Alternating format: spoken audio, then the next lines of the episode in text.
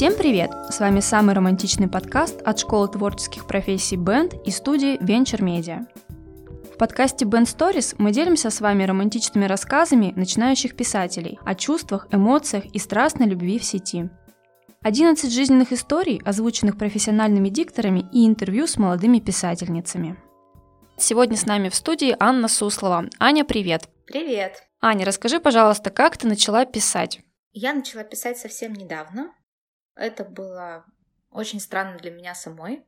Одна юношеская история никак не давала мне покоя, и мне очень захотелось ее как-то выгрузить на бумагу. Я начала пробовать и поняла, что, собственно говоря, ничего не получается. Поэтому я решила научиться чему-нибудь и пошла на курсы бенд. Так я начала писать. Где ты черпаешь вдохновение? Что тебя вдохновляет на написание текстов? Пока без какой-то волшебной палочки, выручалочки, в качестве домашнего задания делать это довольно сложно. Но курсы построены так, что домашнее задание, оно само по себе всегда очень интересно и вдохновляет на раскрутку сюжета. Естественно, я какие-то вещи беру из жизни, а какие-то придумываю. А в какой обстановке обычно пишешь? У меня пятеро детей и довольно напряженный график работы при этом. Много работаю, не писателем. Угу. А скажи, пожалуйста, кем работаешь? Я ресторатор. Ого, как ты совмещаешь свое хобби с таким большим количеством детей и с такой интересной и энергозатратной профессией? Казалось бы, это сложно, но на самом деле, когда правильно расставляешь приоритеты и правильно как-то относишься к себе, выделяешь себе время, то возможно вообще все. Я пишу обычно вечером, когда дети уже спят. У нас довольно жесткий режим дня с ними. В 9 вечера у них отбой. У всех, неважно сколько им лет, 5 месяцев или 12 лет, все идут спать. И у меня, как правило, есть время для себя, несколько часов. Вот его я трачу на то, чтобы писать тексты. Слушай, ну ты очень крутая. Скажи, а для тебя писательство это такая медитативная штука? То есть ты садишься и расслабляешься, или все-таки это тоже труд энергозатратный? Это труд, конечно. Но это очень сильно разгружает мозг. Я заметила, что после того, как я продуктивно поработаю, я очень хорошо сплю, почти без сновидений. Вообще, мне кажется, книги похожи на сны. Ты читаешь, когда ты ведь не видишь человека, ты его себе представляешь, ты вроде бы знаешь, кто это такой, чем вообще мотивированы его действия, какие чувства он испытывает. Но ты как во сне просто можешь видеть какую-то фигуру, не понимая, как он выглядит до конца. А в каком жанре тебе интереснее писать? Я начала с курса, который назывался «Про любовь», и писала ну, в таком реализме прямо, да, нормальный такой реалистичный рассказ. А сейчас я решила попробовать фантастику и магический сюжет. Поняла, что мне, например, в нем гораздо сложнее что-то делать. И вот эти фан-допущения, всякие роботы, квантовые скачки, это, скорее всего, не мое. На самом деле я пока ищу себя, потому что, ну, конечно, когда ты занимаешься этим буквально два месяца, очень сложно понимать вообще, куда ты идешь, зачем и что ты будешь дальше делать. Поэтому я пробую себя в разных жанрах, смотрю, как это будет работать. А ты бы хотела, чтобы мир узнал о тебе как о профессиональном писателе? Наверное, если я стану профессиональным писателем. Мне бы все-таки хотелось, чтобы у меня в первую очередь что-то получилось, а потом уже мир об этом узнал. А ты публикуешься на каких-нибудь сайтах, в соцсетях или на других платформах? Из тех рассказов, которые я написала на первом своем курсе, три взяли в журнал и один вот озвучите вы. То есть, да, со временем, видимо, это будут публикации. А с критикой уже сталкивалась? Да, там довольно жесткие редакторы. Что-то им не пришлось по вкусу, что-то пришлось. И мы делились с участниками курса своими работами. Они действительно бывают неоднозначно восприняты. Но я считаю, что, слушайте, критика — это вообще моя любовь. Вы сами понимаете, что в писательстве она довольно бывает, наверное, такая не резкая, очень все-таки лояльная. Все стараются не задеть, в общем-то, душу писателя. А вот в реальной жизни, в ресторанном бизнесе, например, критики гораздо больше. И я ее очень люблю. Я считаю, что это двигатель прогресса. Никогда не обижаюсь, всегда очень подробно разговариваю и стараюсь понять, ну вообще, а в чем, в чем вопрос, где что не так. Это мотивирует меня. А, скажи, твой текст основан на реальных событиях? У меня довольно мало реальных событий в жизни, связанных с интернетом, поэтому, конечно, где-то я додумывала и придумывала. Но маленькие части, маленькие вкрапления реальности есть. Это происходило с кем-то из знакомых или, может быть, с тобой? Ситуация в семье происходила со мной, и я как допущение сделала, да, что в этот момент, допустим, появляется какой-то человек из сети, который со мной начинает об этом разговаривать. А ты вообще веришь в то, что в сети можно встретить любовь или отношения? Ну, познакомиться с человеком именно в интернете и завязать начало отношений? Ну, я думаю, конечно, есть ведь специальные сайты для этого созданные. Вообще даже не, не очень представляю, как можно познакомиться как-то иначе сейчас. Но я довольно давно замужем, и в этой сфере не очень продвинутый пользователь. Думаю, что плохо себе сейчас представляю, как вообще с этим все. Думаю, что кроме интернета ничего и нет.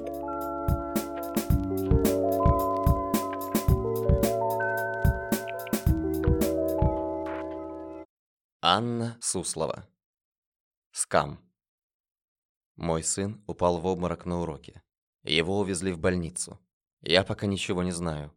Напишу тебе позже, когда пойму, что случилось. Никогда мне больше не пиши. Почему? Потому что ты не существуешь. Как я в этом оказалась? Ночь, три часа.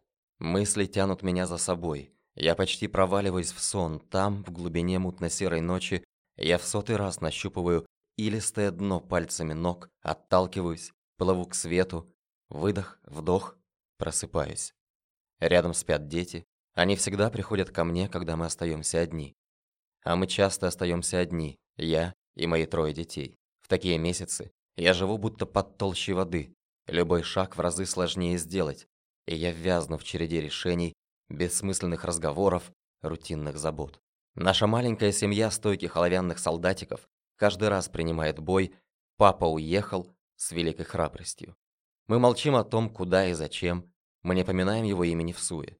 Ночью сыновья забираются ко мне в кровать, окружают меня кольцом, удерживая оборону. Днем я успешно убеждаю себя и их в том, что мир не рухнул, разве только чуть-чуть, в том самом месте, где была наша семья, он дал трещину, но мы все еще можем это исправить. Обычно можем. Он возвращается к нам через месяцы, в новой одежде и пахнет совсем другой жизнью.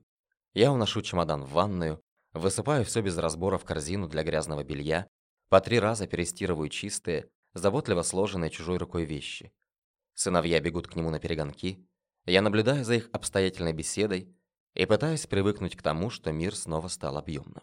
В этот раз все совсем иначе. Силы воли не хватает даже на глубокий вдох. Мой обычный план – плыть по течению не работает. Я ухожу на дно. С того самого дня, когда он собрал чемодан, вызвал такси и уехал в аэропорт. Мне 33, я борюсь за жизнь каждый день, и мои сыновья охраняют меня. Не слишком-то хорошая идея опереться на детей, противоестественная. И поэтому я старательно леплю быт. Ужины, уборку, чистые окна в мае. Делаю все то, что должна была делать, но не делала, моя собственная мать. «Мам, ты такая красивая, как русалка», — говорит младший перед сном. Я пытаюсь сосредоточиться на его словах, улыбнуться, что-то сказать, но их смысл ускользает от меня. Я гляжу на него, будто сквозь толстое стекло. Как я в этом оказалась? Я не помню уже, как завязался разговор, чем он продолжился. Романы в интернете растянуты и переполнены словами. Все эти «Привет, как дела?» «Расскажи мне», «Ты здесь?» «Ты спишь?» Я думаю о тебе, где ты? Ответь мне, доброе утро, береги себя, я с тобой. Повторенные тысячи раз, умноженные на долгие дни, дают неизменный результат. Мне кажется, я люблю тебя. Ты здесь? Ответь мне. Неплохой первый заход. Я долго мучилась тогда. Мне нечем было ответить. «У меня есть муж», — написала я. «И где же он?» Получила в ответ. «Светает. Это самая короткая ночь в году. Наш танец начался в начале лета, и продолжается уже несколько недель. Но сегодня ночью, когда все мои подруги уехали петь песни и прыгать через костер, он закончится. Экран телефона постоянно мерцает новыми сообщениями. Я знаю, что отвечать нельзя. Через несколько часов в аэропорту приземлится самолет. Чемодан, начиненный вещами, сотканными из чужого запаха, будет кружить на ленте, по кругу ожидая хозяина. Легенда была красива. Я хорват, меня зовут Даниэль, служу в армии США, живу на военной базе, тут скучно. Я вдовец, у меня есть сын. Давай поболтаем. В профиле несколько фотографий. Он с собакой, он с сыном, он в военной форме, он лежит на спине, и травинки в его волосах выглядят как венок. «Как ты? Где ты? Ты в порядке?» Ежедневные звонки, низкий голос, славянский акцент. Кому звонил этот человек? Женщине, которая опускается на дно все глубже, теряет себя, тащит за собой своих детей. Его голос поселился у меня в голове. Постоянный эффект присутствия обеспечивался бесконечными сообщениями в чат. Сердце, до этого безропотно совершающее опасный кульбит, вынужденное восставать из пепла при появлении мужа, вдруг отказалось дальше играть в эту игру. Настойчивый собеседник в чате задавал вопросы, которые я сама уже очень давно боялась себе задать. «Почему ты одна? Где отец твоих детей? Ты устала? Тебе хорошо? Ты счастлива? О чем ты мечтаешь? Что ты любишь? Ты умеешь петь? Когда последний раз ты танцевала? Что запомнят о тебе твои дети? Почему ты не выбрала другую жизнь? Кто ты? Кто-то говорил тебе сегодня, что любит тебя? Сопротивляться этому было бессмысленно. Реальность становилась все более отчетливой. Дурман рассеивался, пелена спадала с глаз. Ответы на вопросы всплывали в моей голове, пока я мыла посуду, тащила тяжелые сумки, купала детей очевидные ответы. У этого человека не было запаха, лица, тела, только голос и смыслы. Существовал ли он вообще? «Мой муж прилетает завтра», — написала я ему. И он решил действовать. Ночью был разыгран главный козырь. Маленький мальчик с его фотографией по сценарию должен был умереть. Выяснилось, что срочно нужны деньги на операцию. Такой неподдельный интерес к моей жизни стало легко объяснить. Деньги он просил у меня. Солнце взошло, где-то в полях закончились проводы русалки, проснулись дети. Я взяла в руки телефон. Полные трагизма слова, манипуляции, проклятия, просьбы и оскорбления висели в чате непрочитанными сообщениями. Удалить, заблокировать. «Мам, а когда папа приедет?» «Папа приедет сегодня, но жить он будет не с нами. Вы очень ждете его?» «Очень. А ты? А я уже нет. Через несколько дней аккаунт Дэниеля Букана исчез из сети навсегда.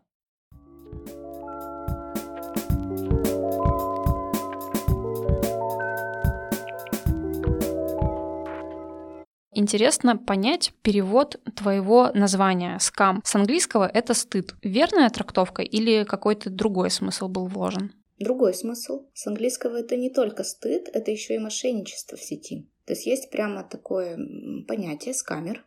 Человек, который а, с помощью сети выходит на связь и начинает, грубо говоря, разводить на деньги. Такой человек в сети называется скамер.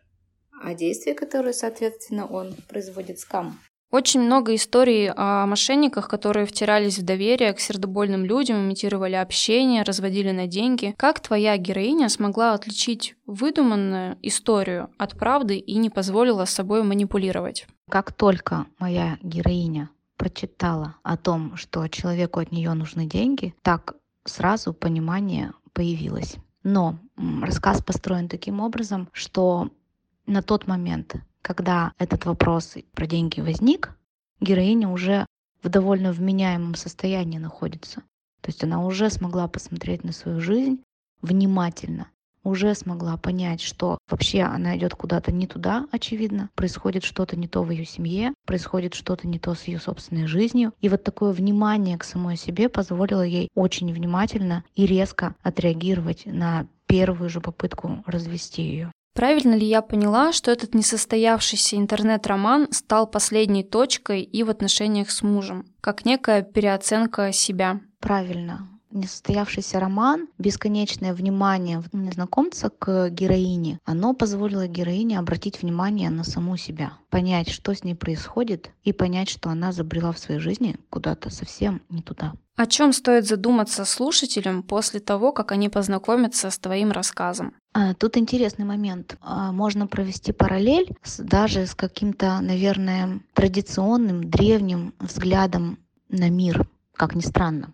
Древние люди считали, что за порогом их дома мир неизведанный, непонятный. И любой незнакомец, который стучит к тебе в дверь, может оказаться совершенно даже и не человеком. Вот интернет — это теперь такая же среда, как раньше в традиционной культуре такой вот средой казался весь мир за порогом дома. Нужно быть внимательным, наверное, и допускать всегда возможность, что тот, с кем ты сейчас разговариваешь, не совсем человек, или не совсем тот, кем хочет казаться. Литературное пожелание от тебя или какой-то совет для тех, кто еще не начал писать, но очень хочет, или уже пишет, но боится поделиться своим творчеством с миром. Я, наверное, сама пока такой человек, который только начинает писать. Мое пожелание самое простое.